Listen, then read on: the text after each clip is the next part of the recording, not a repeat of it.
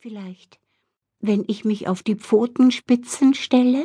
schlug Emmy vor und streckte sich so hoch sie nur konnte. Ihr bester Freund Ernst schüttelte den Kopf. Das merkt er.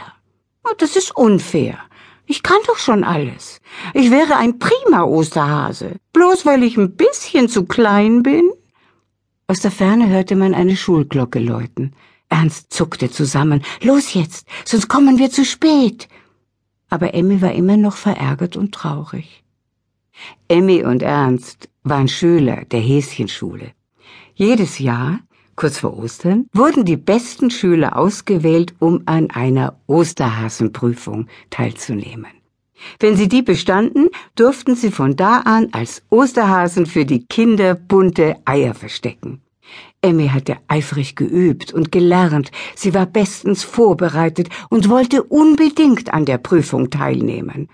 Aber sie war zu klein, um Osterhäsin zu werden, denn dafür brauchte man eine bestimmte Größe, und die wurde ganz genau nachgemessen. Die Schulglocke läutete immer heftiger und lauter, Emmy und Ernst mussten sich jetzt wirklich beeilen, und im Hasengalopp ging's los. Das Osterhasengebiet war von einer riesigen, undurchdringlichen Rosenhecke gesichert, über die man nicht einmal hinwegblicken konnte.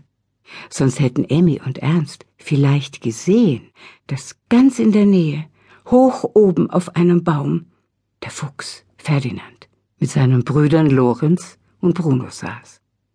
Der kleine Ferdinand zeichnete und erfand ständig neue Hasenfallen, die er jedoch nie ausprobieren konnte, weil sich eben außerhalb der Rosenhecke keine Hasen aufhielten.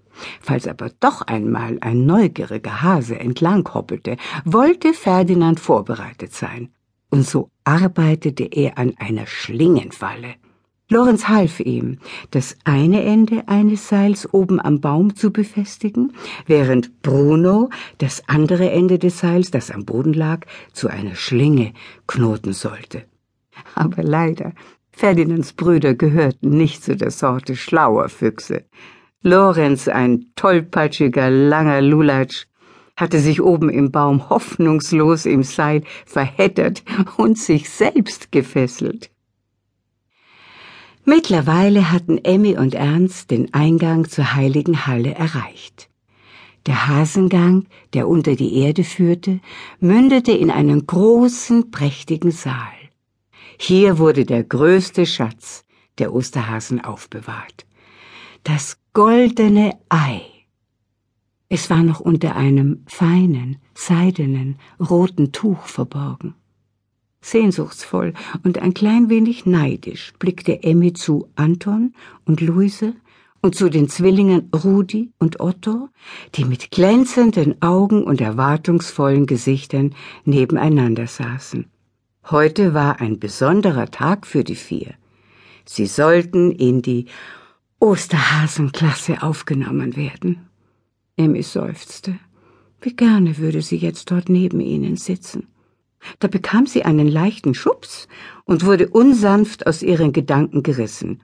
Ihr Opa, Lehrer Eitelfritz, beugte sich zu ihr. Emmy, du hast eine Aufgabe. Er gab ihr einen Trommelschlägel. Ach ja, sie durfte ja heute den Gong schlagen. Emmy seufzte noch einmal kurz. Dann lief sie schnell nach vorne und stellte sich in Position, bereit, ihre Pflicht zu erfüllen, wenn Madame Hermine hereinkommen würde. Und da betrat auch schon die alte Häsin mit majestätischen Schritten die heilige Halle. Madame Hermine war die Hüterin des goldenen Eies und ihre Meisterin, die außergewöhnliche Fähigkeiten besaß. Ein ehrfürchtiges Raunen ging durch die Bänke, und Emmy schlug leise den Gong. Madame Hermine schritt zum goldenen Ei und ergriff eine rauchende Schale. Dann begann Madame zu sprechen, während der wohlriechende Rauch langsam den Raum erfüllte. Vor langer Zeit gab es einen Winter, in dem der Schnee so hoch lag, dass die Tiere im Walde nichts zu fressen fanden und auf die Hilfe der Menschen angewiesen waren. Kaum war